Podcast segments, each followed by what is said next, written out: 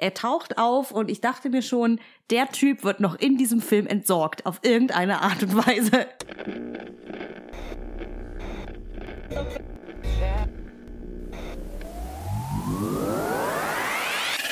Hell yeah! Hell no!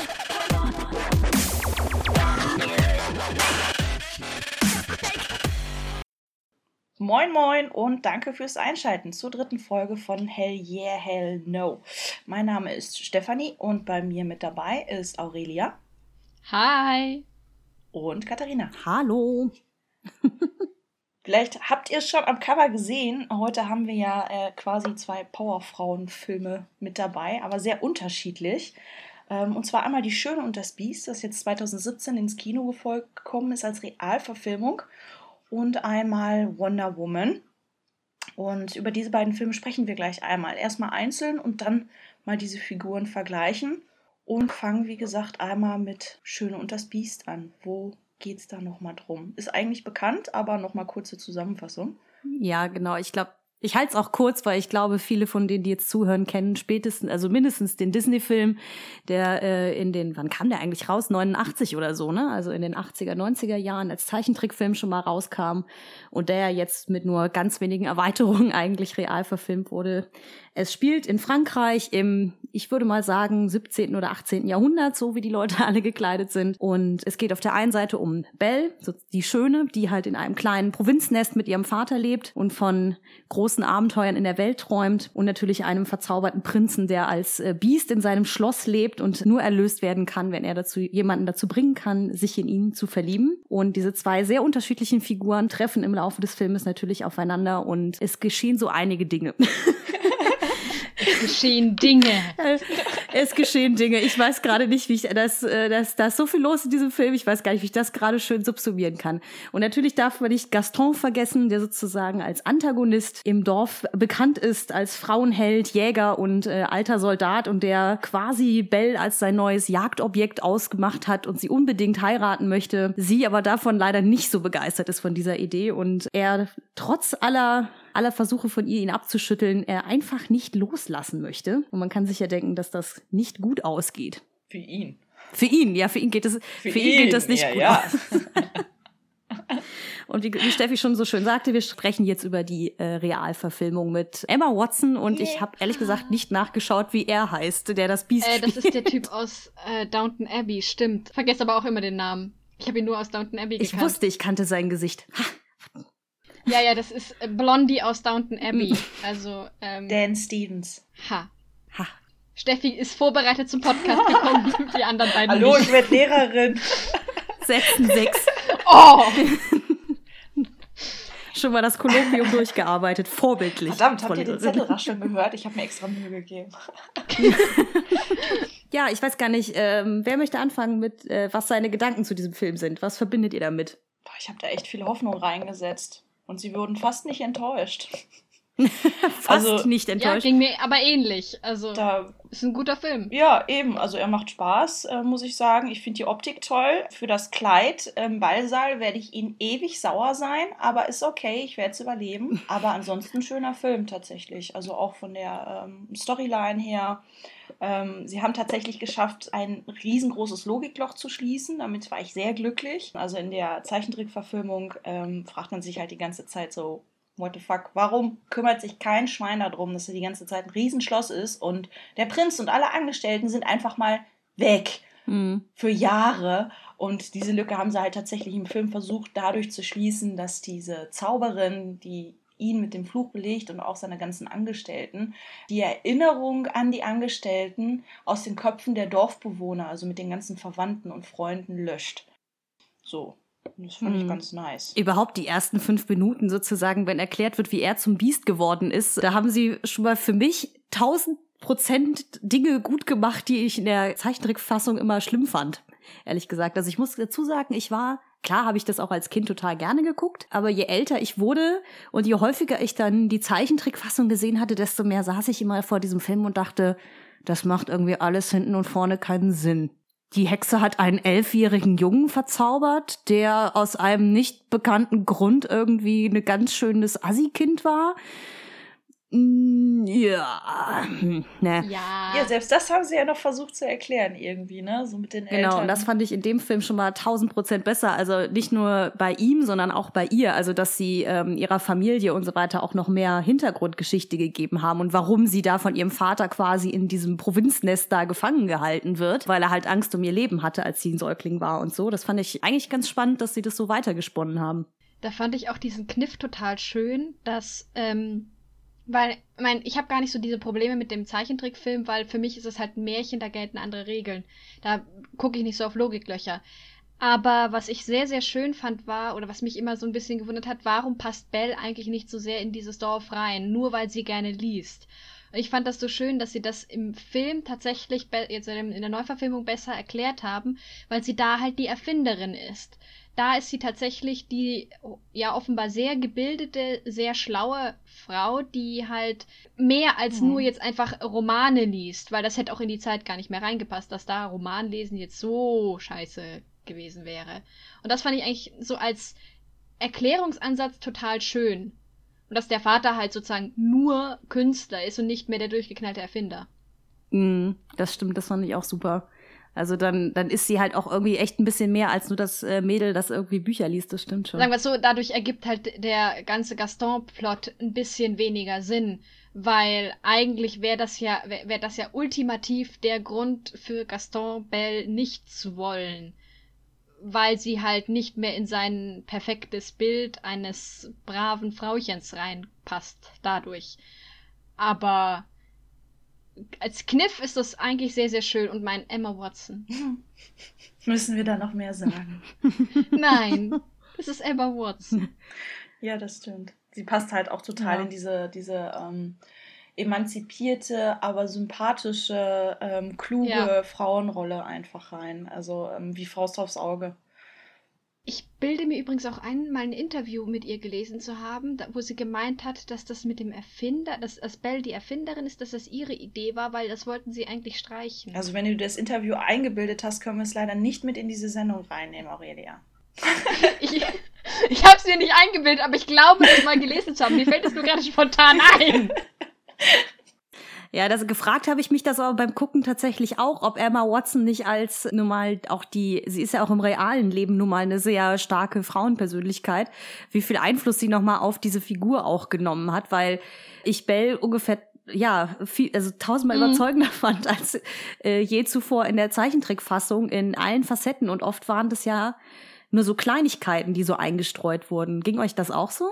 Dass man sie jetzt quasi da mhm. drin vermuten könnte als reale Person in Nee, nee, nee, ich meine jetzt, dass, dass, dass durch so Kleinigkeiten, manchmal sind es nur so Halbsätze, die extra eingestreut wurden, diese ganze Figur mehr Tiefe bekommen hat. Vielleicht hat einfach Emma Watson da auch ihren Einfluss dann drin gehabt, dass das da mit untergebracht wird, ne? So. Aber dass es, dass ihre Neugier zum Beispiel halt irgendwie in so kleinen Dingen gezeigt wird, wie wenn sie nach ihrer Mutter fragt oder dass sie halt irgendwie ja, das, ja, ich weiß gar nicht, wie ich das beschreiben soll, aber es gab so ganz viele kleine Momente, wo ich dachte so, ah, hier haben sie den mit nur einem Detail schon viel, viel mehr erzählt eigentlich. Ich meine, äh, oder ich glaube, ich weiß, was du meinst. Ähm, und ich kann mir das auch gut vorstellen, dass das auch, dass da auch wahrscheinlich Emma Watson mit Einfluss genommen hat, weil die ja auch kein Hehl draus macht, dass ihr zum Beispiel Feminismus wichtig ist. Ich weiß nur nicht, ob das nicht auch einfach an der Realverfilmung liegt die ja für sowas mehr Raum bietet. Für, äh, einfach weil sie ähm, insgesamt mehr wahrscheinlich, ja, so mm, irgendwie immer erwachsener wirken soll. Oder automatisch dadurch, dass eben, dass man echte Menschen sieht, statt Zeichentrickfiguren, ist es halt, wirkt es automatisch erwachsener. Dadurch steckt da, es ist ja auch das, mhm. rein das Personal ist ja im Vergleich zum Zeichentrickfilm deutlich erweitert worden. Eine, meine, meine beiden, fast meine beiden Lieblingsfiguren sind diese Opernsängerin und ähm, ihr Komponist die dann als Schrank und Cembalo durch den Film geistern. Ich finde die super. Und die, also die Opernsängerin vor allem, weil ähm, die als Schrank, das sieht, wenn das ja so aufgeht, das sieht ja aus wie eine Theaterbühne, also wie eine Opernbühne. Das finde ich grandios, finde ich einen grandiosen oh Kniff. Und da habe ich gedacht, das war für mich das Überflüssigste des ganzen Filmes, genau die beiden. Ich fand das ganz grandios, ich fand die oh super. Auch dann, der dann mit den, dann, dann später, als dann das Cembalo, als ich verteidigen muss, dann diese ja, die, seine Tasten wegschießt und dann wird, wird er wieder ein Mensch und du siehst, der hat kaum noch Zähne und Ja, so. das war witzig. Ich fand das extrem süß irgendwie. Und ich fand schon, dass sie das eben, dass sie da an einigen Stellen da noch die Story eben erweitert haben, auch um Figuren und, und um kleinere Geschichten, was ich ziemlich cool fand. Ja, ist ja auch ähm, einfach mal eine längere Filmzeit, ne? Mhm. Genau. Also wir reden jetzt 90 Minuten Kinderfilm oder 85 Minuten Kinderfilm gegenüber 120, 130 Minuten Kinofilm. Also da geht eine Mhm. Menge in dieser outside Ja, gut, das stimmt. Wobei ich glaube, habt ihr es eigentlich auf Deutsch oder auf Englisch geguckt, geguckt den Film? Auf Deutsch. Beide mal auf Deutsch, ja. Ah, okay, weil ich habe ihn nämlich auf Englisch geguckt, deswegen mir ging es halt sowieso schon so, wenn dann Monsieur von Unruh und Lumière auftauchen, dass ich die ganze Zeit dachte, ich kenne diese zwei Stimmen, aber ich komme nicht drauf, wer es sein soll, ne? So, und dann am Ende dann halt hier irgendwie Sir Ian McKellen sich da halt irgendwie verwandelt, dachte ich so, ja, ja klar, das war die Stimme von Gandalf, deswegen kanntest du das. Und das war aber mein Schockmoment, als ich dann feststellte, dass Lumière Ewan McGregor ist.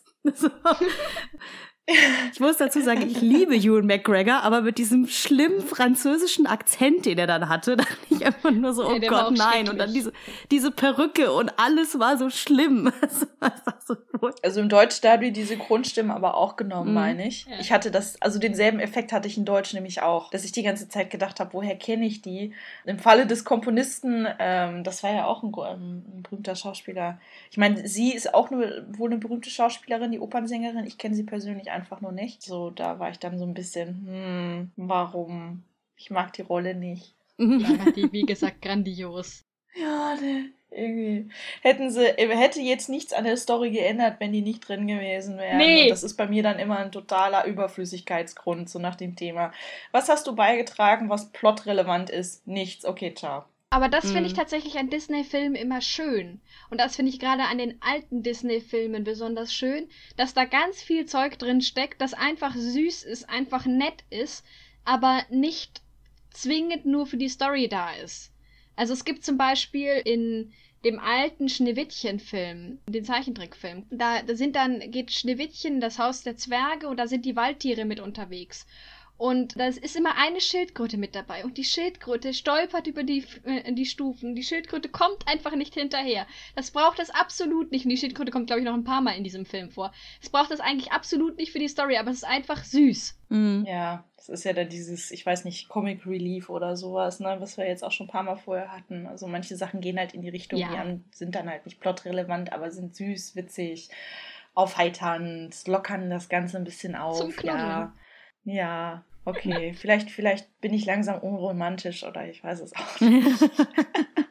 Ja, nee, ist ja Geschmackssache. Ja. Ja, die zwei waren aber, also die Opernsängerin war aber schon echt arg übertrieben mit ihrem Gegröle da die ja, ganze Zeit. aber sie war genau deswegen so grandios. Ja, das stimmt schon, aber also ich dachte ja schon immer auch in der alten Fassung im Zeichentrickfilm schon, dass Lumière übertrieben war. Aber die Frau, also die hat ja echt alles nochmal rausgeholt. Das war übrigens, wenn ich, wenn ich da ganz kurz, ähm, das fand ich übrigens sehr schade. Ich fand die Animation von Lumière und Herrn Unruh nicht gut.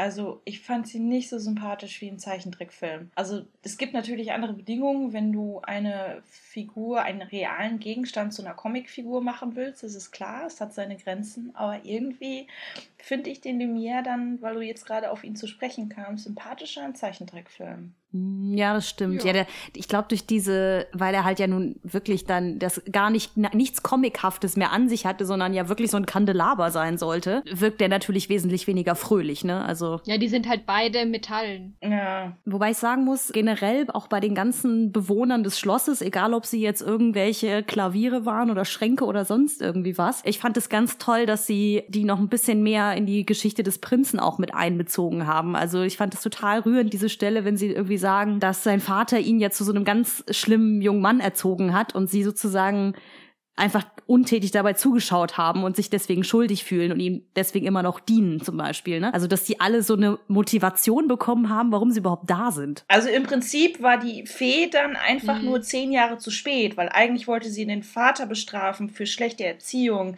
hat aber stattdessen den Sohn für schlecht erzogen sein bestraft. Arme Socke. Hm.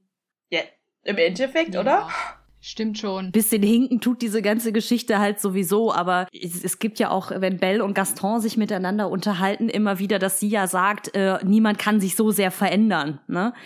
Und wahrscheinlich mussten sie bei dem Prinzen ihm dann halt diese Hintergrundgeschichte als eigentlich unschuldiges Kind irgendwie geben, weil sonst würde er ja wirklich eine enorme Veränderung durchmachen innerhalb weniger Tagen und Wochen von dem oberarroganten Schnöseltypen zu ich bin ja total lieb und nett. Das habe ich mir zumindest gedacht. Ja, wobei dieses niemand kann sich so sehr verändern, das geht natürlich auch einfach gegen Gaston und Gaston ist halt einfach nicht zu retten. Ja, aber ging euch das auch so? Der war mir so, also der ist ja schon in dem Zeichentrickfilm schlimm, ne? Aber in dem Film war er mir echt ein Dorn im Auge. Ich fand den super gespielt. Ich fand den herausragend. ja, das auf jeden also, Fall. Neben Bell. Beste Rolle. Das Problem, was ich mit Gaston tatsächlich hatte, war, dass ich, äh, wie heißt der Schauspieler? Äh, Luke Evans? Luke Evans heißt der, glaube ich. Genau. Jedenfalls, der hat ja vorher Dracula. Stimmt. Das, war der letzte Film, den ich mit dem Präsenter im Kopf hatte. Und das ist genau dasselbe wie mit Chris Pine seit Into the Woods. Sie, sie machen super, ohne Frage und alles. Aber ich, sobald die dann in so einer Rolle unterwegs sind, stehe ich die ganze Zeit da. Oh mein Gott, ich warte darauf, dass du jetzt anfängst zu singen, wenn die in irgendeiner ernsten Rolle wieder unterwegs sind. und ich hatte dann halt die ganze Zeit erwartet, dass er jetzt Vampirzähne kriegt, so ungefähr, weil ich den da so krass mit Dracula verbinde finde. Und ja. Oh.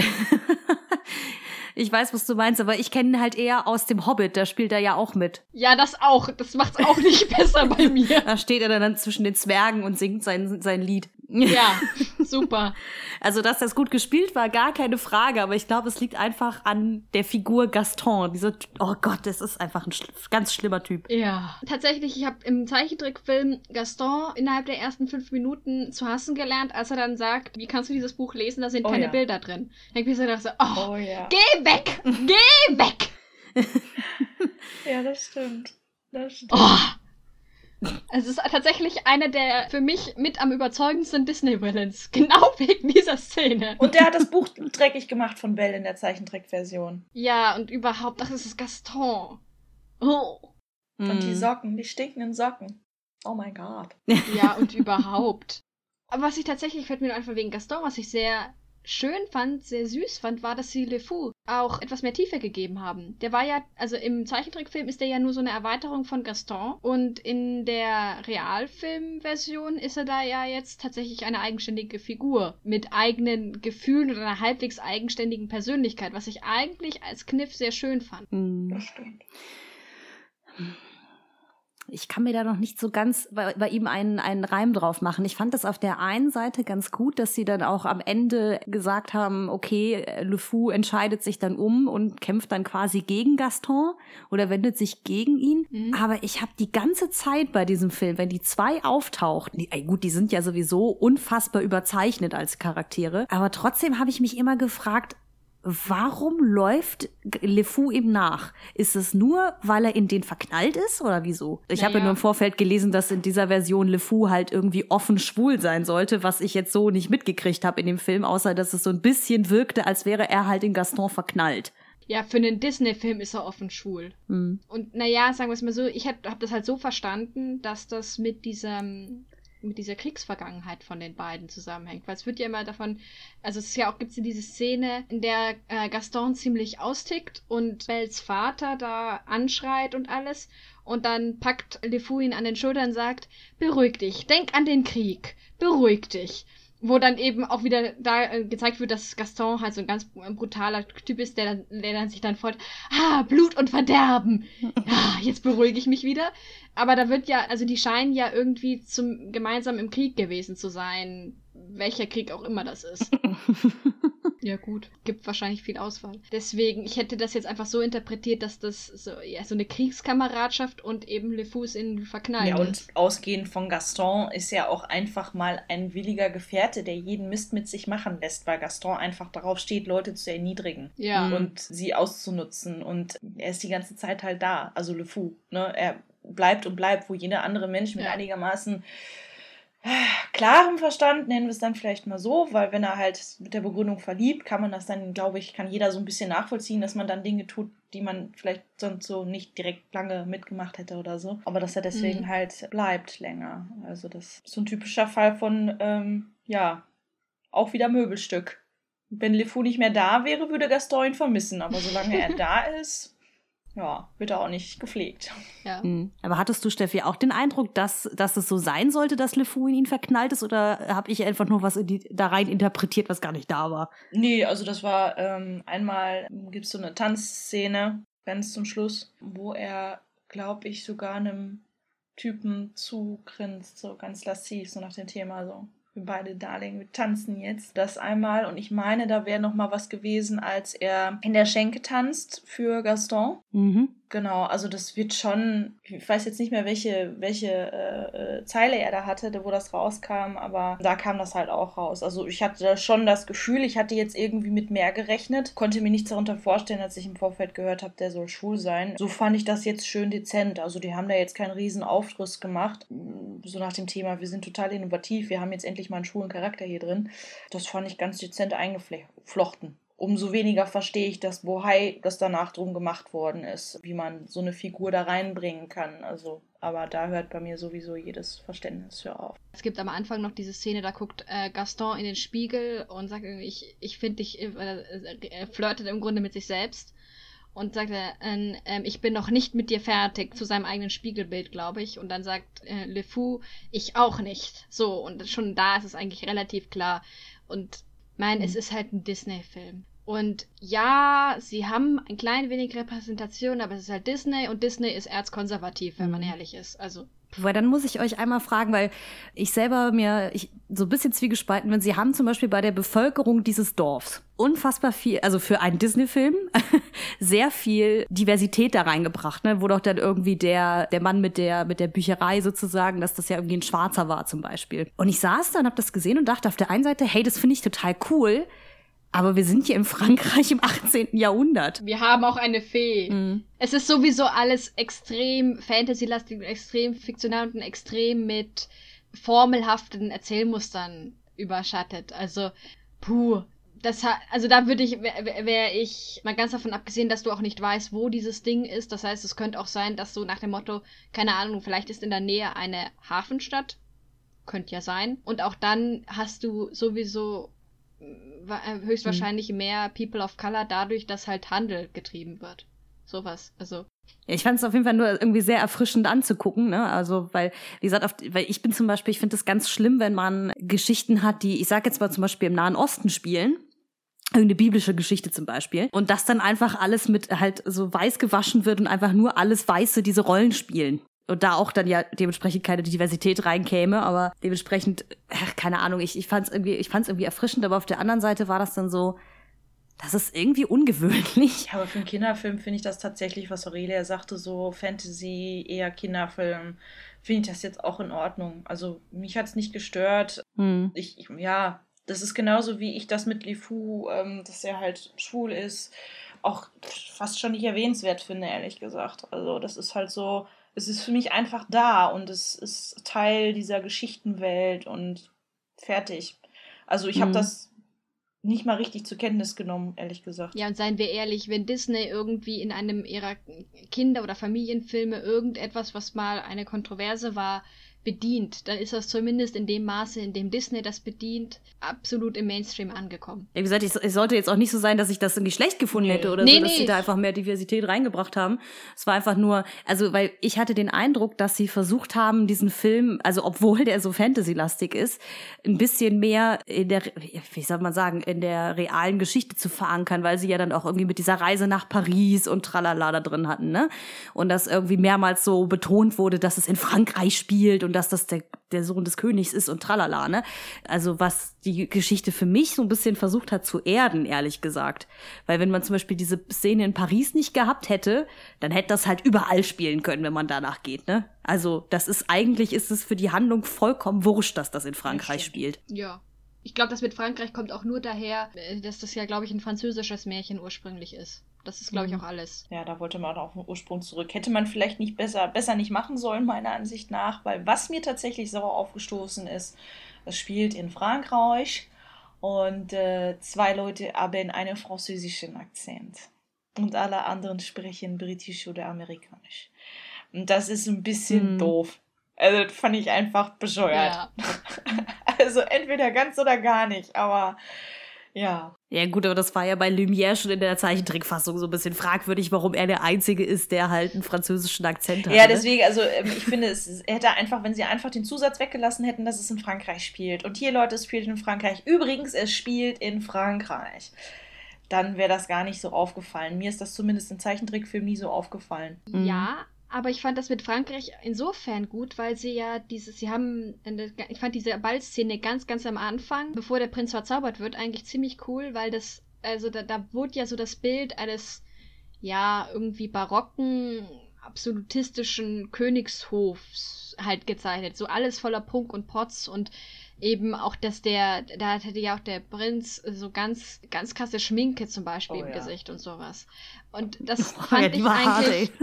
Ja, es war halt, sah krass aus, aber ich fand das halt insofern ganz cool, weil da hast du eben so schön eben dieses absolutistisch wirkende Bild halt da eben benutzt haben, um so diesen extremen Prunk und Protz und auch so seinen, seine extreme Arroganz, wegen der er dann ja von der Fee verzaubert wird oder von der Zauberin verzaubert wird, dass sie das halt so dargestellt haben. Und das passt eben wieder sehr, sehr gut nach Frankreich und eben französische König Ludwig XIV. dieses ganze Gedöns. Hm. Ja, gut, das stimmt. So als, keine Ahnung, Bildzitat oder wie man auch immer es nennen möchte. Ja. Hm. ja, an sich war es dann hat. Es hat halt gepasst und nicht gepasst, also, aber muss auch nicht stimmig Ja. sein, weil ganz ehrlich, letzten Endes reden wir heute über zwei Fantasy-Filme, um es ganz Ja. weit zu fassen und da wird man immer irgendwas finden. Ich sag, ich, ich sag jetzt nicht, was ich sagen wollte, weil das, das Wort reserviere ich für äh, Katharina. Du, Du weißt, was? welches ich meine. Das kommt später. Okay, ach so, Da ja. musst du es mit Schmackes sagen. Ich musste mir gerade verkneifen, das zu sagen. Also, später kommt das Wort. Dranbleiben. Ich hoffe, ich weiß äh, nachher, was Steffi von mir möchte. Wir haben ja noch ein bisschen Zeit. Ähm, Okay. Aber äh, also ich, wie gesagt, ich muss sagen, also fand ich schön und das Biest, um mal diese meine persönliche Review von diesem Film zum Abschluss zu bringen. Ich fand den persönlich viel, viel, viel besser als die Zeichentrickverfilmung, also weil er mich irgendwie ein bisschen mehr berührt hat. Das einzige Wehmutstropfen, den ich in diesem Film hatte, war die Geschichte von der Zauberin. Weil die lebte doch da als diese Bettlerin im Ort, oder? Ja. Die tauchte doch dann am Ende in dem Schloss auf und hebt ja dann den Zauber auf und man denkt sich halt so, ist Belle blind? Warum sieht sie diese Frau nicht? Die guckt ja nicht einmal dahin, ne, in dieser Szene und ist halt total auf ihn fixiert und ich dachte halt nur so, also eigentlich ist diese Figur, ich glaube Agatha oder so hieß sie ja oder Agatha oder sowas, aber auch vollkommen unnötig eigentlich, weil sie dann irgendwie sowas angeteasert haben, dass die ja da irgendwie im Wald lebt und so weiter und ich dachte halt so, ja, wenn ihr sie jetzt schon reinbringt, dann möchte ich gerne mehr über diese Frau wissen. Aber da kam leider nichts. Das war das Einzige, was ich echt ein bisschen schade fand. Aber ja. Ja, im Prinzip der einzige Nutzen, den sie hatte, war wirklich eine kurze Kontrastierung äh, von wegen, möchtest du so enden wie Agatha? ja, Mhm. und dass sie den Vater gerettet hat. Ja, also das waren die einzigen Punkte, wo man tatsächlich relativ zwanghaft versucht hat, Kontraste und Plotpunkte herzustellen. Und ja, also ich finde auch, man hätte es lassen können. Das hätte man auch anders lösen Mhm. können. Bisschen einfacher. ja, weil die einzige, äh, das einzige, was diese Agatha sozusagen als, also äh, nicht als Zauberin gemacht hat, ist halt den Vater im Wald da vom, vom Baum loszubinden, ne? Also, Ja. wow. Plot-Device zum Zweck. Mm. Was ich halt auch relativ unlogisch fand, mal davon ab. Weil fragt keiner nach Maurice. Wo ist Maurice? Mhm. Du wolltest ihn doch suchen. Boah, nicht gefunden. Und irgendwann findet man dann seine Reste an einem Baum. So, äh, äh Gaston. Okay. Ähm, hä? Möchtest du mit uns über irgendetwas reden? Ja. Ich glaube, du hast da was im Wald vergessen. Absichtlich eventuell. Du hast sogar noch dafür gesorgt, dass es da bleibt. Hm. Ja.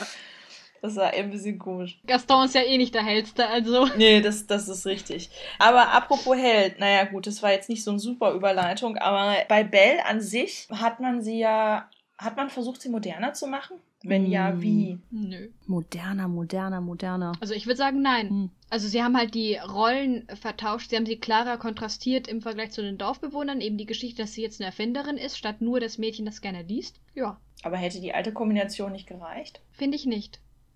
Weil die alte Kombination, wie gesagt, ich habe mich bei der alten, da, da habe ich mich immer gefragt, warum ist jetzt ausgerechnet Belle diejenige, die so sehr aneckt? Klar, ihr Vater eckt an mit den Dorfbewohnern, weil der eben ein schrulliger alter Kerl ist.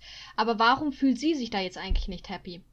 Nur weil sie gerne liest? Mal ganz ehrlich, das ist, war mir immer ein bisschen zu dünn. Und das fand ich eben sehr, sehr schön, dass du da eben dann auch diese Szene zum Beispiel am, äh, an diesem, ja doch, Brunnen hattest, wo sie dem Mädchen das Lesen beigebracht hat. Wo du eben so gesehen hast, da haben halt einfach, das sind verbohrte Leute, die Angst vor Veränderung haben.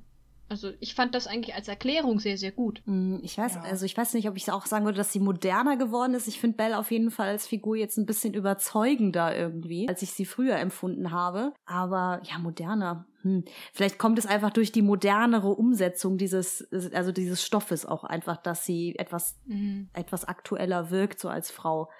Und ich glaube auch Emma Watson als äh, Persona sozusagen strahlt da auch ganz gut nochmal durch irgendwie. Also gibt ihr nochmal so dieser Figur nochmal was extra mit, glaube ich, dass ihr einen sehr modernen fortschrittlichen oder freigeistigen Eindruck vermittelt. Also ich finde sie tatsächlich äh, moderner, weil sie nicht länger passiv ist, sondern aktiv in dem, was sie als Überzeugung hat oder Hoffnung oder Wünsche. Vorher hat sie einfach nur vor sich hingelesen und sich ein bisschen über Gaston aufgeregt im Zeichentrickfilm und ihren Papa total gerne gehabt. Das war ihr Charakter irgendwie und ihr Ding. Und jetzt wirkt sie aktiv. Das heißt also, sie geht quasi, um es jetzt mal übertrieben auszudrücken, in eine Art Widerstand, indem sie obwohl sie weiß, dass das nicht gewünscht ist, den Mädchen das Lesen beibringt, was gar nicht gerne gesehen wird. Sie trägt das also fort, sie wird ah. aktiv und das finde ich wesentlich moderner als das bloße Hinnehmen von unangenehmen Umständen und das sich zurückziehen in die eigenen vier Wände. Was kein Vorwurf sein soll, um Gottes Willen, sondern einfach nur jetzt, ich finde es halt noch moderner, in den Aktivismus zu gehen. Mhm.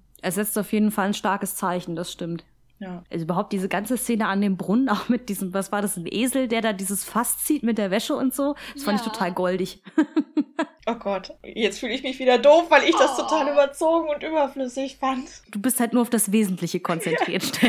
Irgendwie hätte mir das mit dem Lesen auch schon vollkommen gereicht. Also ich hätte die, die Erfinderungs, Erfinderungs, ne, Erfindungssache gar nicht haben müssen, ehrlich gesagt. Wenn es schon ein Affront an sich ist, anderen das Lesen beizubringen, kann es nicht viel besser sein, selber viel zu lesen als Frau. Und äh, das hätte mir persönlich schon gereicht. Das hat mir eigentlich auch im Zeichentrickfilm schon gereicht, um mich aufzuregen und mhm. zu verstehen, dass sie einfach in die Welt hinaus will, dort, von der sie Geschichten gelesen hat, die natürlich nicht so passieren können in einem Dorf, wo man sie dafür schräg anguckt, dass sie sowas nur liest. Mhm. Also deswegen hätte ich diese Erfindungssache nicht haben müssen, ganz ehrlich. Und deswegen habe ich, war für mich diese Waschmaschine die Krönung einfach des, das hätte nicht sein müssen.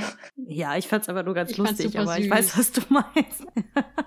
Wo wir aber gerade bei dem Thema Lesen sind, das fand ich aber auch tatsächlich sehr schön in der Konstellation von ihr und ihm, also dem Biest sozusagen als Kombination, dass es nicht einfach nur so ist, ja. irgendwie er rettet sie, sie rettet ihn und sie finden sich toll, sondern dass sie, er trägt ihm doch irgendwie was von Shakespeare vor und er ist so, oh Gott, es gibt viel, viel bessere Dinge, die man lesen ja. kann. Also, dass die sich darüber kennenlernen, dass sie ein gemeinsames Interesse haben und so, das fand ich halt schön, dass sie das auch so nochmal überarbeitet haben. Vor allem, dass sie sich nicht einfach nur kaufen lässt, indem er ihr eine Bibliothek schenkt. Ich meine, ich kann das sehr gut verstehen, dass du dich davon kaufen lässt. Aber das, sondern dass die halt auch tatsächlich drüber reden und dann sie so merkt, oh mein Gott, der ist genauso nerdy wie mhm. ich. Ach, und alle Mädels jetzt so, oh. ja, ich habe das jedenfalls innerlich gerade gemacht. Ja, ich habe aber auch beim Gucken dieses Films gedacht, so, oh geil, auf so einen Typen würde ich auch gerne mal treffen. Ja, toll. Jetzt haben wir gerade ganz nonchalant verraten, ja, wir sind alle drei Single. Wisst ihr jetzt Bescheid? So. und man muss uns nur eine Bibliothek schenken und wir denken drüber nach. Nee, vor allen Dingen muss man sich erstmal die Bibliothek aneignen, die man dann verschenken kann. Ja. also, ne, weil beim letzten, bei, bei der Zeichentrickfassung war es ja so, er hatte diese Bibliothek halt einfach nur und hat sie ihr gegeben.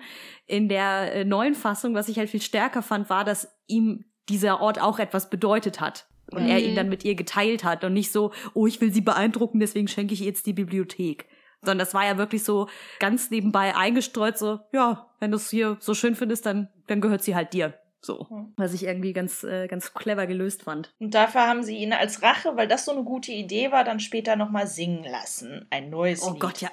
Oh das hat dann wieder alles auf Null gebracht vom Punktestand her. Da, ja, da, Also das Lied war wirklich, oh Gott. Also, ich war schon froh. Es gibt doch von dem, von der Zeichentrickfassung haben sie doch aber auch irgendwann mal noch ein neues Lied reingepackt vor, ich glaube, vor dieser Bewirtungsszene sozusagen. Oder vor dem Ball oder irgendwie so. Wo doch dann die ganzen Angestellten da, das Besteck und so dann singt, dass die sich darauf freuen, wieder ein Mensch sein zu dürfen. Was ich ein furchtbares Lied finde von der Melodie her. Deswegen war ich schon froh, dass das nicht drin war. Und dann kommt er mit seinem Klagelied. ja. Oh Gott. Oder wollte ihm die ganze Zeit nur einen riesen Zebra geben und hier, komm, da, jetzt hör auf zu heulen, reiß dich zusammen, mein Gott. Sing doch nicht ein ganzes Lied darüber, wir wissen, du bist traurig, wir haben es verstanden und raus aus der Szene, danke. Aber seine Liebste geht doch von dannen.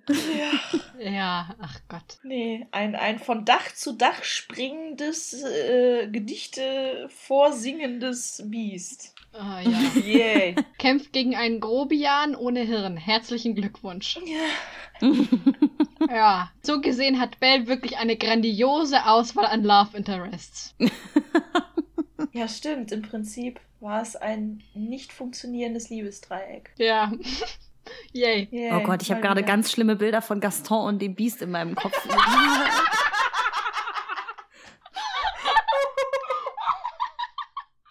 Die sollen einfach weggehen.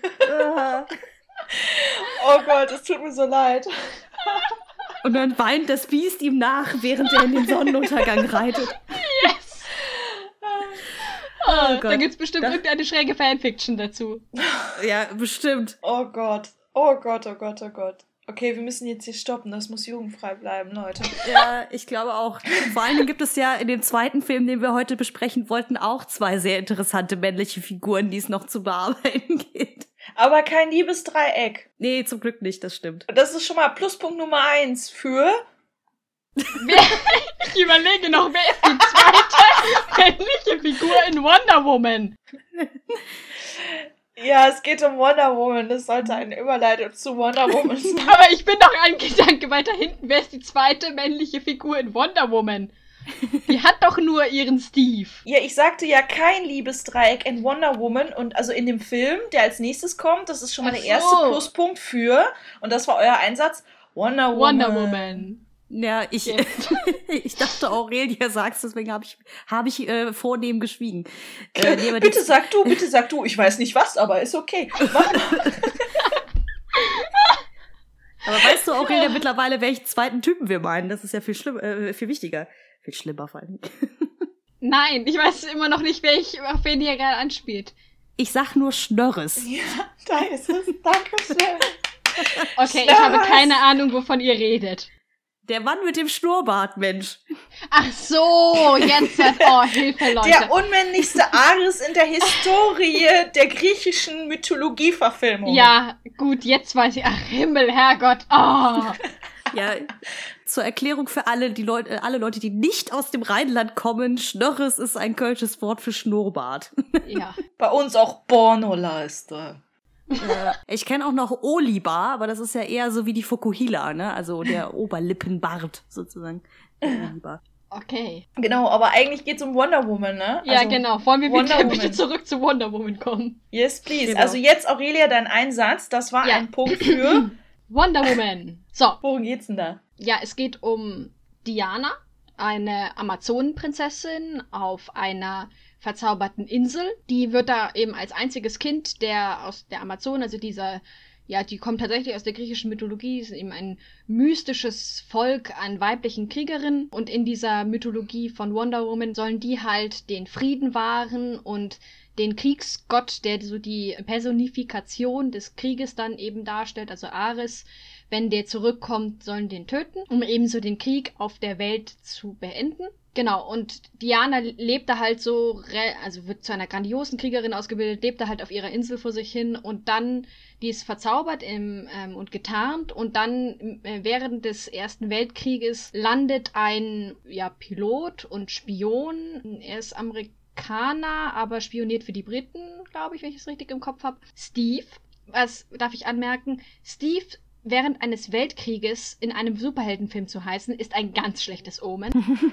Jedenfalls, der landet dann halt da in, auf dieser Insel. Sie rettet ihn und wird allerdings, er wird halt allerdings von deutschen Soldaten verfolgt und daraufhin erfahren die Amazonen und eben Diana davon, dass eben der, gerade der Erste Weltkrieg tobt und eben ein alles verschlingender Krieg, die ja wirklich halt die, die Welt so mehr oder weniger verschlingt und Diana, äh, ein gutes Herz, wie sie es halt hat, will da eingreifen und will die Leute retten. Ja, ich denke, das ist sehr schön zusammengefasst. Ja, die Anfangsszene, oh Ja. Gott. Ich habe den Film zweimal gesehen. Ich habe zweimal geheult. Weil es einfach nur so schön war.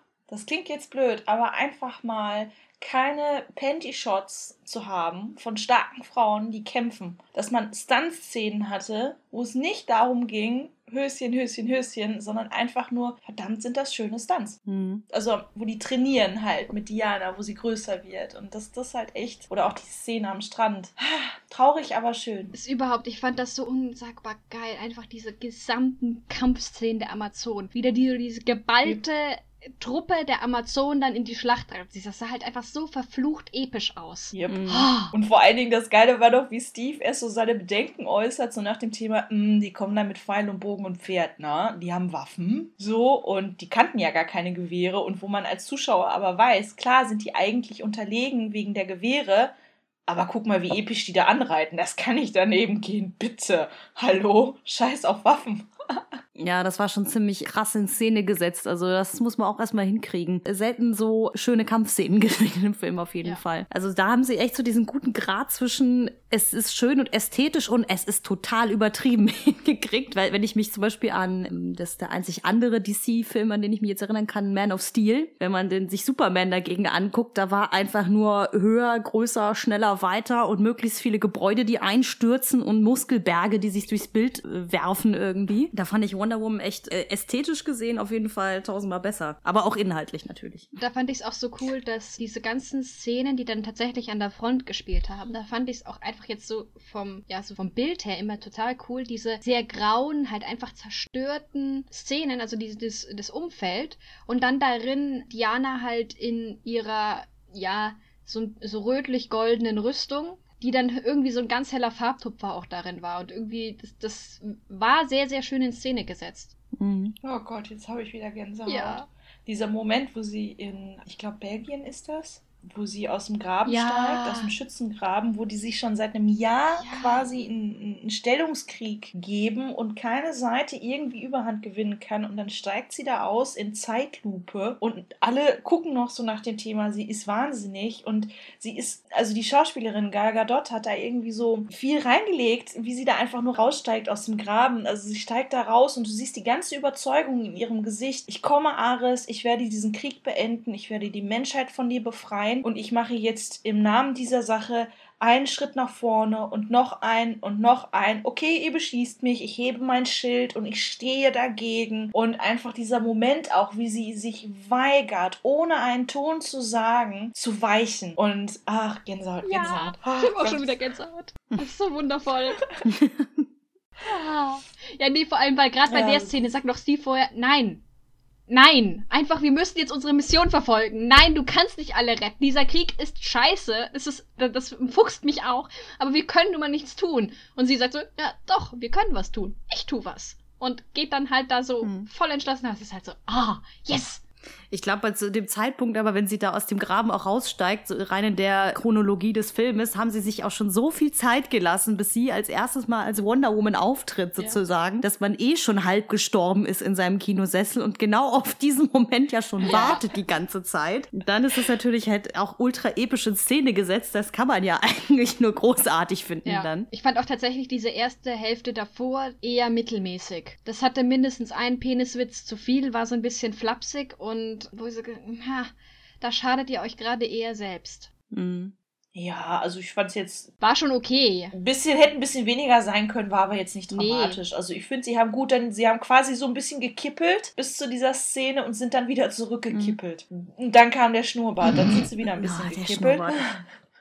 Da aber ungewollt. Ja, ich glaube, die sind immer noch davon überzeugt, dass das alles total toll ist. Oh Gott. Ja, vor allem, das eine ist, ich fand das gar nicht mal so doof, dass, dass Ares eben nicht der durchgeknallte deutsche General war, sondern Ja. eben ein scheinbar ein eher unscheinbarer Kerl im Vergleich dazu. Ein Verbündeter sogar. Genau, noch dazu ein Verbündeter. Aber ich habe mir dann auch schon allein, als der dann in tatsächlich in voller Rüstung so wer hat diesen Scheiß designt?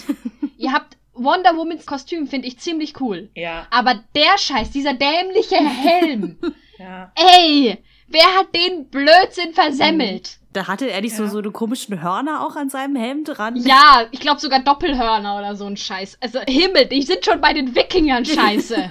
Aber das einzig Gute an dem Helm war, man hat den Schnörres nicht gesehen. ja. Das muss ich dem Helm zugute halten. Also ich, ich stehe jetzt hier für richtig. den Helm ein. Ja, ich glaube, das, was Aurelia mit Luke Evans und Dracula hat, habe ich auch bei dem Schauspieler einfach mit Remus Lupin. Ne? Also für mich war er einfach Ja. der gealterte Remus Lupin, der dann irgendwie auf einen auf bösen Kriegsgott gemacht hat. Das war einfach ne, so, Ja. ey, dieser Film ist fantastisch, aber nein. einfach nur Ja. nein. Also ich habe mir echt einfach nur den Ares aus Xena zurückgewünscht. Und ja, wir haben es, glaube ich, geschafft, ein drittes Mal Xena jetzt reinzubringen. äh, Yay! Uh. Ding, ding, ding, ding. Ich habe drauf gewartet, wenn ich ehrlich bin. Ich habe drauf gewartet. Ja, aber komm, der, der Ares über Xena, der war geleckt. Aber er war, also er war schon so ein Schönling, männlich Schönling-Ding. Aber er war, weiß ich nicht, er hatte was. Er war sexy irgendwie, muss ich leider zu meiner Stande gestehen. Ich fand ihn immer sehr arrogant und scheiße, aber er sah gut aus. Ich muss zugeben, ich habe gerade gar kein Bild zu dem im Kopf. Also, Ja, dann google den mal, wenn Ja, wir hier ich fertig gerade Also er hat- dabei. Ach du Scheiße, jetzt! jetzt verstehe ich, was Der hatte du aber auch einen schlimmen Bart. Also sagen wir es mal so, für alle, die ihn jetzt gerade nicht sehen, er hatte schwarze Locken und ein bisschen viel Pomade im Haar und ein bisschen sehr gestyltes Bärtchen. Mhm, ein bisschen sehr übertrieben gestyltes Bärtchen. Das war aber halt dieser was 90er Jahre ganz glatt getrimmte äh, Bart, den er da ums Kinn rum hatte. Ach, großartig. Der sah besser aus als Herkules. Ja. Fangen wir nicht mit Herkules an. Das- ist eine Reise, die der es keine Wiederkehr gibt, glaube ich. Ich glaube, wir müssen aber das nächste Mal, ich muss echt das nächste Mal versprechen, für die vierte Sendung werde ich kein Wort über Xena reden. Wenn ihr damit anfangt, werde ich einfach schweigen. Ich verbiete mir jetzt ab jetzt Xena. Das will ich sehen. Das kannst du nur hören. Ja, oder hören. Das will ich erleben. Wir kommen ein bisschen vom Thema ab. Wir wollten ja eigentlich über Wonder Woman sprechen. Ja. Ich fange einfach mal an, weil ich wollte einfach nur sagen, dass was mir persönlich an dem Film auch extrem gut gefallen hat, was sie meiner Meinung nach auch gu- gut hinbekommen haben, ist aber auch zu kontrastieren von Diana als ein göttliches oder halbgöttliches Wesen im Vergleich zu den Männern und Frauen, mit denen sie dann halt ja unter den Menschen unterwegs ist. Dass immer klar ist sozusagen, also wenn Steve zum Beispiel auch sagt, so dieses, wir können da nicht rausgehen, wir, da tut sich seit einem Jahr nichts, wir werden nur erschossen. Und sie halt ganz, ganz klar sagt, ich kann etwas tun, weil ich halt ein halbgöttliches Wesen bin. Oder auch am Ende die Jungs sich halt darauf konzentrieren, das, was sie als Menschen erreichen können, bei dieser Mission auch auszuführen, anstatt irgendwie schwachsinnig zu versuchen, sich in einen Krieg zwischen zwei Göttern einzumischen. Das fand ich auch irgendwie eine ganz coole Komponente an dem Film. Also es hat Diana auch irgendwie nochmal stärker gemacht als Figur, fand ich. Was hat euch denn bei Wonder Woman am besten gefallen? Ja, also ich habe mein Zeug eigentlich schon gesagt. Es ist halt super episch. Diana, Punkt. Und es tatsächlich fand ich das ganze gesamte Kostümdesign um die Amazonen sehr, sehr cool. Oh ja. Das war halt einfach super episch und richtig, richtig cool. Mein, ja doch, das war, ich, wie gesagt, ich finde, es hätte diese, dieses bisschen flapsige am Anfang nicht gebraucht und das hätte Steve insgesamt nicht gebraucht, aber ansonsten super. Du hättest mal, also ich muss dazu sagen, Steffi und ich haben den Film ja dann zusammengeschaut, als sie mich mal besucht hat, hier Wonder Woman. Es war eine sehr interessante Unterhaltung nach diesem Film, den wir hatten, die wir hatten über Steve. Ich habe mich so aufgeregt über den Schnörres und über diesen Drei-Buchstaben-Satz. Ich habe mich so aufgeregt. Mich hat es gestört, mich hat es enorm gestört. Also wirklich dieser Bart. Gott, habe ich mich aufgeregt. Und dann habe ich mich ebenso doll aufgeregt, direkt nach dem Kino. Ich glaube, Rina hat keinen Ton gesagt. Das war einfach nur so, ja, wir sind jetzt fertig mit gucken. Und dann auf einmal hat Steffi da nur noch losgelegt und dann dieses Ich liebe dich. Das war für mich komplett überflüssig. Und ich habe ernsthaft darauf gehofft, dass Wonder Woman ohne dieses Ich liebe dich Gedöns auskommt. Und nein. Ja, Oh. aber ich fand das eigentlich ganz okay. Also, äh, ich bin, Steve finde ich grundsätzlich als Figur haben sie sich auch schlecht eingesetzt, weil der immer nur so, nein, mach dies nicht, mach das nicht, du kannst das alles nicht. So, der ist so eine Nervensäge. Deswegen, Steve hätte es nicht gebraucht, von daher. Aber, mein, jeder dämliche Superheld, jeder männliche Superheld kriegt eine mäßig intelligente, nein, doch nicht, das ist, das stimmt auch wieder nicht, aber eine, ähm, ein Love Interest, meistens einen weiblichen Love Interest, mit wenig Screentime und wenig eigenem Handlungsspielraum, der halt irgendwie immer mitrennt oder mitgeschleppt wird und mal gerettet wird, aber jetzt nicht wirklich großartig was macht. Und mein Steve ist im Grunde die männliche Version dazu, wenn man ehrlich ist. Der nervt nur eigentlich, also er, er versucht sie immer nur aufzuhalten. Er hat eine große Szene am Schluss, aber ansonsten reißt er nicht viel. Außer dass er halt das tut, was Diana ihm sagt. So mein, von daher finde ich eigentlich, finde ich schon fair irgendwie, dass sie den mit reingebracht haben. Ich fand den halt so, der hat halt genervt, so wie jeder Love Interest eines Superhelden nervt. mein, pff, ja, das stimmt allerdings. Ich, also ich persönlich brauche auch eigentlich immer diese Liebesgeschichten in so Actionfilmen war so ungefähr überhaupt nicht. Also ihr hättet was mal sehen sollen, als ich damals mit Freunden Man of Steel geguckt habe und dann so aus, aus dem Nichts heraus dann Superman und Lois Lane in diesem Film rumknutschen am Ende, in diesem Trümmerfeld. Und ich einfach nur dachte, warum nur? Warum? Also weil es auch einfach überhaupt nicht so hingeleitet wurde, dass die beiden eine Liebesgeschichte haben, sondern, oh ja, richtig, stimmt, die müssen sich ja noch küssen. So, äh, ja, küsst euch jetzt. so war das bei Diana und Steve auch. So, ja. oh, wir müssen tanzen.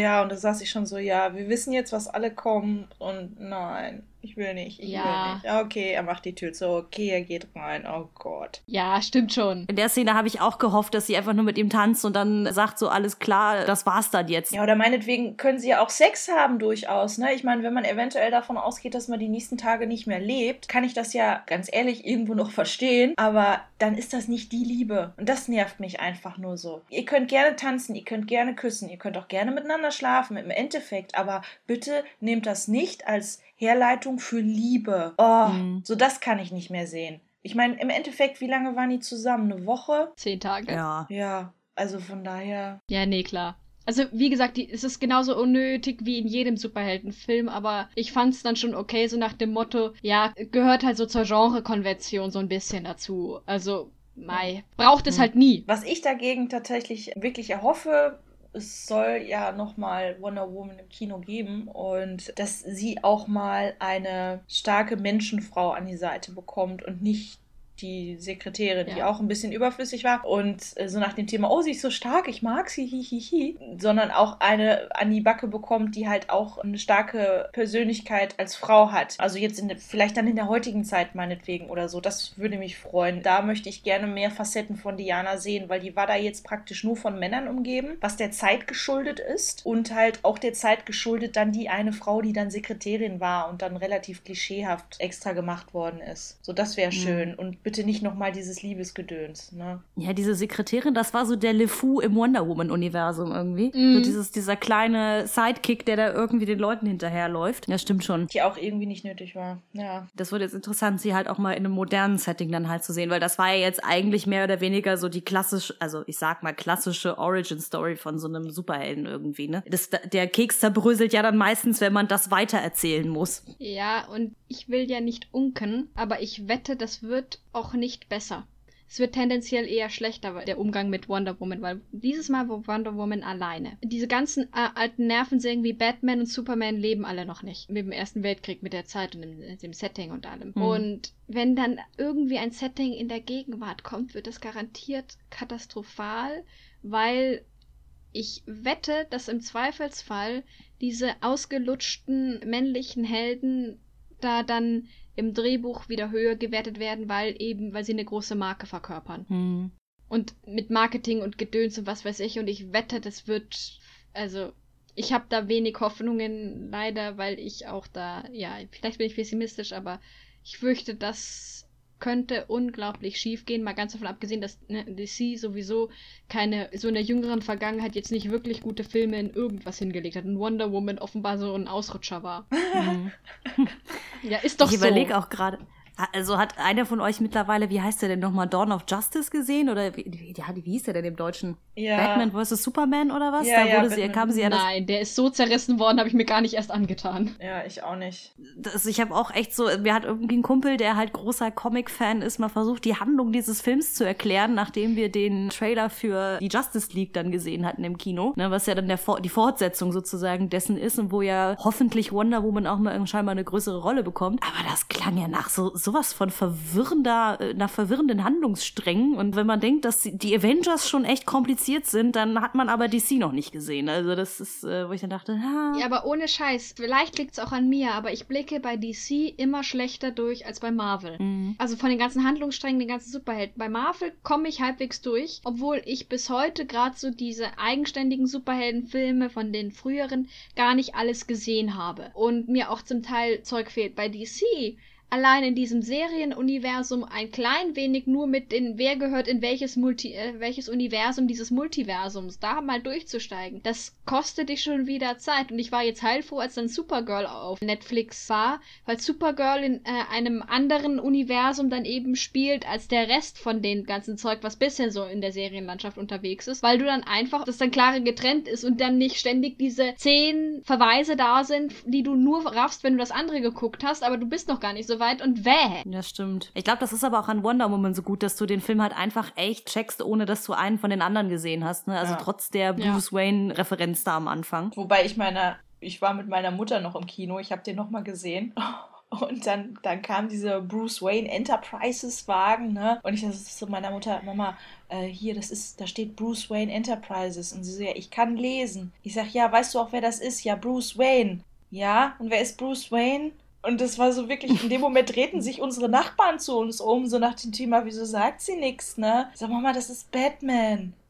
Ach so, ja, so, okay, ist das jetzt noch wichtig oder so? Ich sag, nee, auch nicht. Ja, dann lass es doch, da muss doch nicht, jetzt lass uns doch den Film gucken. Da musste ich mir von meiner Mutter sagen lassen, jetzt lass uns den Film gucken. Der Fragestellerin des Jahrtausends. Geht der Film gut aus? Stirbt der? Stirbt der nochmal? Kommt der wieder zum Leben? Wie ist das? Aber das, mit solchen Leuten gehe ich auch immer gerne ins Kino. Nicht. Ja, definitiv. Meine Mutter ist aber auch so jemand, die, wenn die auch irgendeine Kleinigkeit nicht mitbekommen hat, dann fragt sie auch tausendmal nach und immer dieses, ach, guck doch bitte einfach den Film.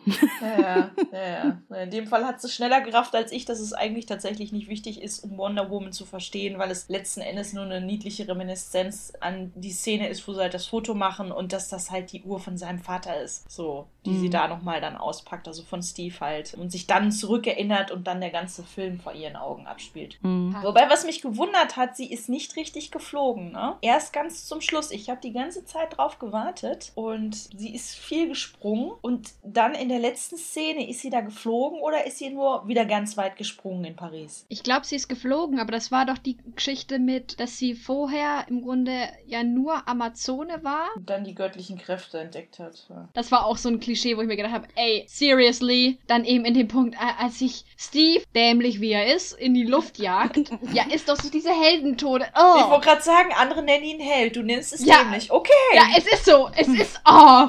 da, da muss ich ganz kurz ragen. Ich hasse Steves im Weltkriegsszenario in, bei äh, Superheldenfilmen inzwischen. Weil auch schon Captain America hat mich das wahnsinnig gemacht, dass dieser Kerl in seinem Film da, das ist, da gibt's zum Schluss dann die Szene, wo er im Flugzeug sitzt, noch mit Peggy über Funk redet und dann stürzt an diesen scheiß Eisberg oder was auch immer das ist. Ist jetzt nicht mehr so präsent. Und es hat mich da schon so wahnsinnig gemacht. Immer diese Helden, die sich opfern müssen. Oh!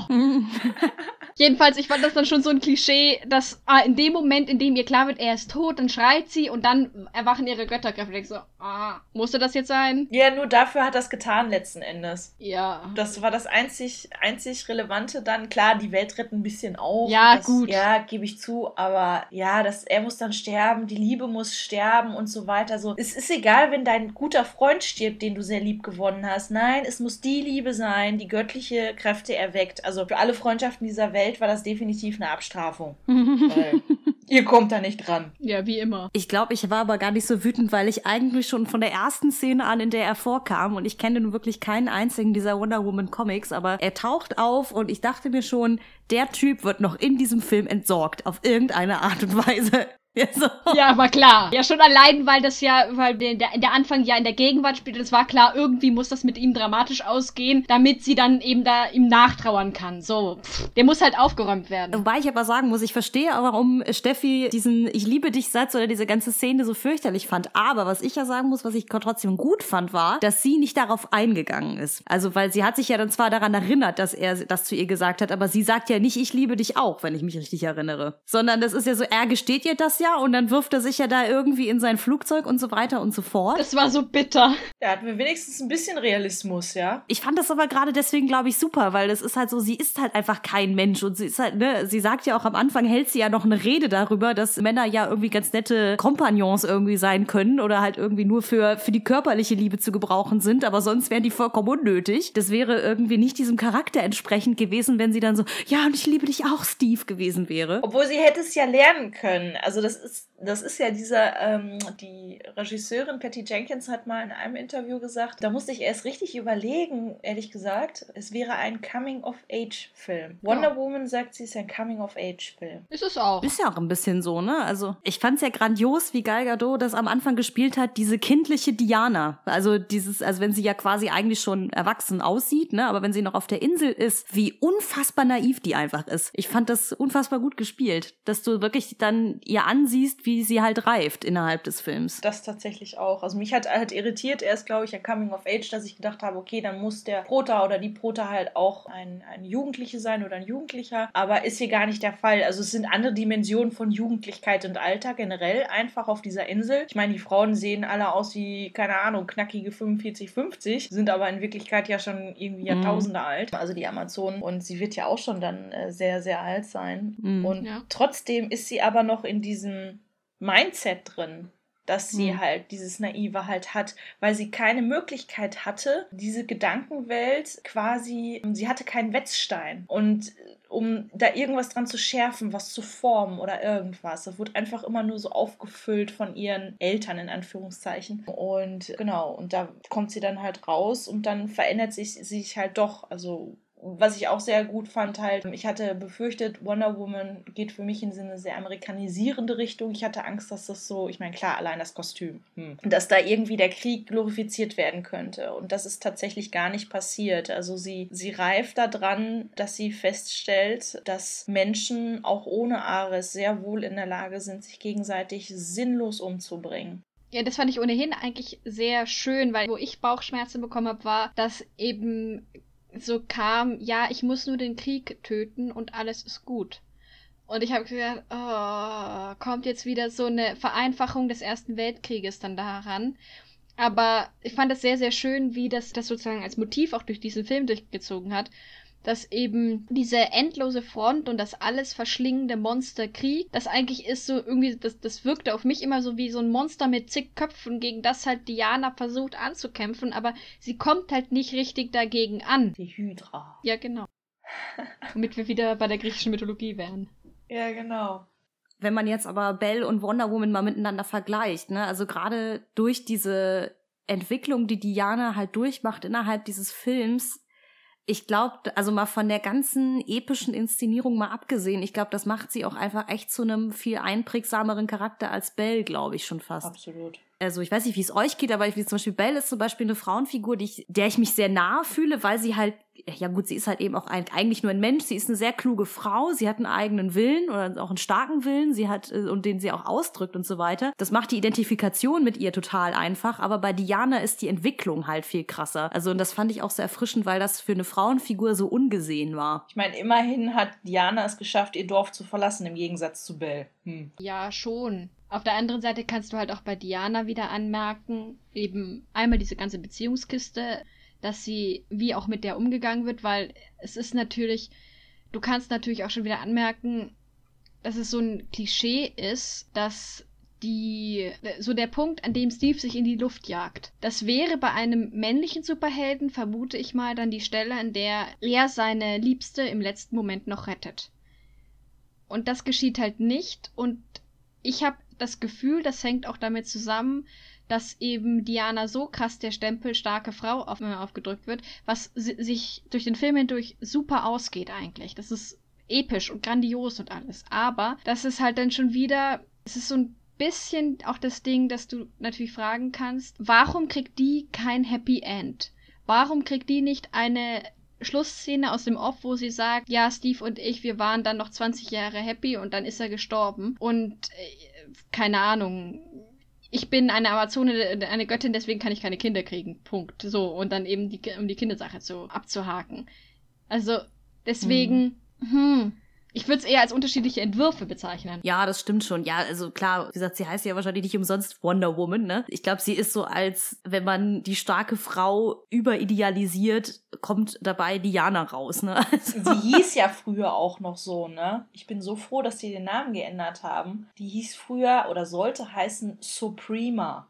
Oh Gott. Äh, äh, die Überlegene. Gott. Also das ist furchtbar. Mhm. Dabei fand ich Diana jetzt auch gerade so in dem Kontext der griechischen Mythologie ganz cool, weil ja auch Diana in der griechischen, oder vielmehr in der, also das ist der römische Name, zwar aber egal, es ist dieselbe ja. Mythologie im Grunde, ist das ja die Jagdgöttin und tatsächlich auch, wenn ich das richtig im Kopf habe, eine Tochter von Jupiter bzw. Zeus. Also ich fand das eigentlich cool gewählt. Weiß nicht, ob das Absicht mhm. war.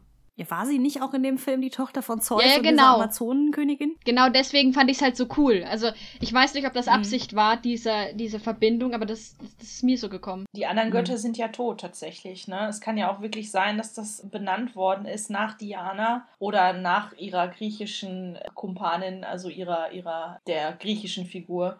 Artemis. Ja, dass sie da dann irgendwie, ähm, obwohl, nee, das ist auf einer Ebene, ich meine, die haben die Zeiten ja noch miterlebt. Sie wissen ja, wie dann quasi der Transfer gemacht wurde von den griechischen zu den römischen Göttern.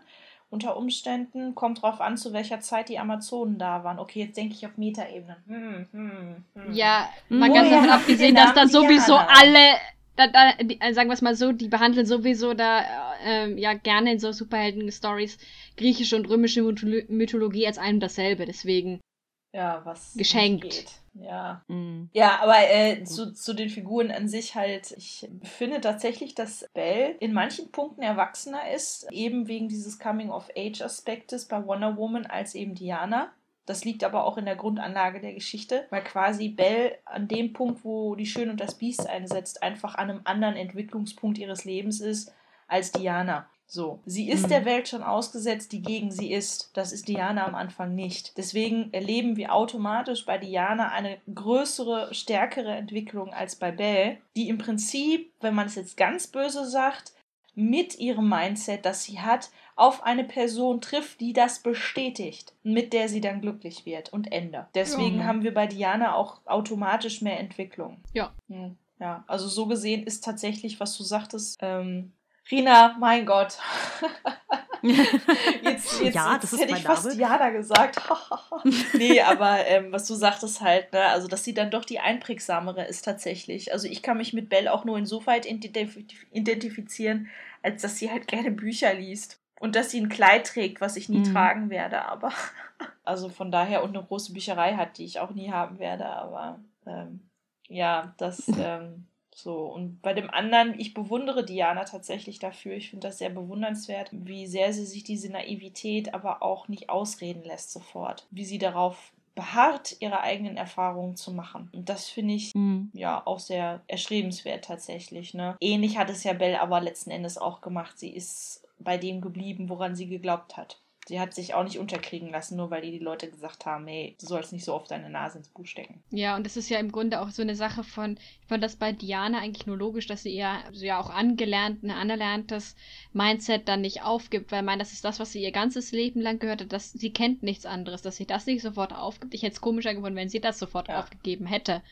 Also das ist so, es ist so wie wahrscheinlich, keine Ahnung, Gaston, seine Brutalität nicht aufgeben kann, weil er nichts anderes kennt. Da, so könnte, also so kann halt Diana nicht ihre, ja, ihre mystische, naive Sicht auf die Welt aufgeben. Das wird, wirkt halt besonders naiv dadurch, dass wir auch als moderne Rezipienten wissen, das ist Erster Weltkrieg. Aber sie lernt es ja auch. Sie lernt es ja dann auch. Also als das Dorf dann äh, vernichtet wird, lernt sie ja auch ähm, und später, als der General da tot ist, wie sinnlos das Ganze ist. Also der Fall ihr, ihr, der Fall dessen, was sie gelernt hat, also quasi so ihr inneres Kind, stürzt schlimmer als vielleicht das von Belle, weil die mhm. schon vorher wusste, dass die Leute in ihrem Dorf ein bisschen naiv und so naja, eingebildet sind. Und Diana stürzt einfach am schwersten von den beiden tatsächlich. Und auch das ist wieder eben das mhm. Einprägsame. Das stimmt. Und sie hat halt Potenzial, um weitererzählt zu werden.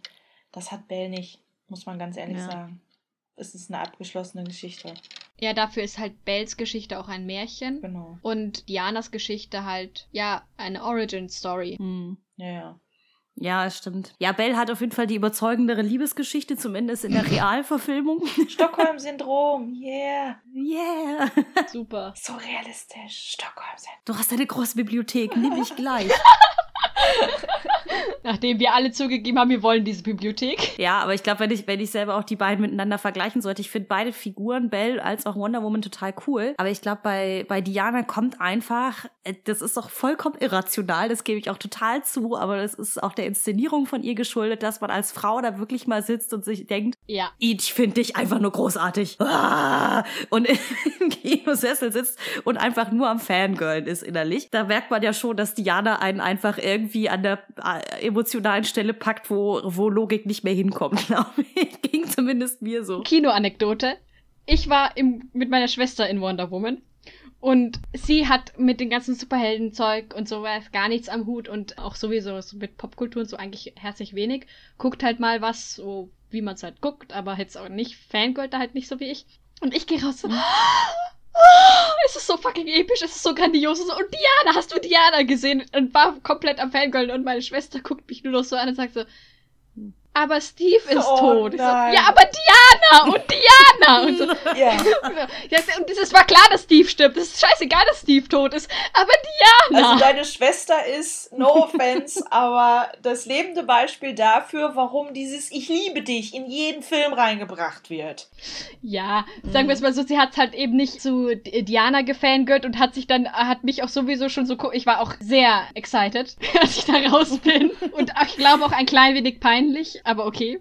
Also deswegen, und sie ist, hat grundsätzlich mehr für Love Stories übrig als ich. Aber, ah, Ja, das ging uns ja nicht viel anders. Wobei wir hatten auch so ein Pärchen nebendran sitzen. Da war, glaube ich, sie auch eher so, die ihrem Freund zuliebe mit in diesen Film gegangen ist. Und auch mal so, Ja. was, hat machen die da jetzt? gesagt? Warum ist Wieso das hat jetzt er so? Das gesagt? Äh, Ah, ja. und Steffi und ich einfach nur so, oh mein Gott, oh mein Gott, oh mein Gott, das ist großartig. Hallo, ich habe dreimal geheult. Da muss man auch deswegen, denke ich, das mit Wonder Woman aufpassen, dass man die nicht überschätzt. Weil der Mhm. Film, der ist cool und alles. Aber es gibt auch vieles, wo du da einhaken kannst, dass du fragen kannst, ja, haben wir jetzt ja auch gerade gemacht. Musste das so sein? Aber es ist halt extrem, die, dieser Film hat halt eine totale Reichweite oder wird sie auch noch haben. Einmal, weil es jetzt der erste gute DC-Film in einer ganzen, äh, einer ganzen Weile auf jeden Fall ist.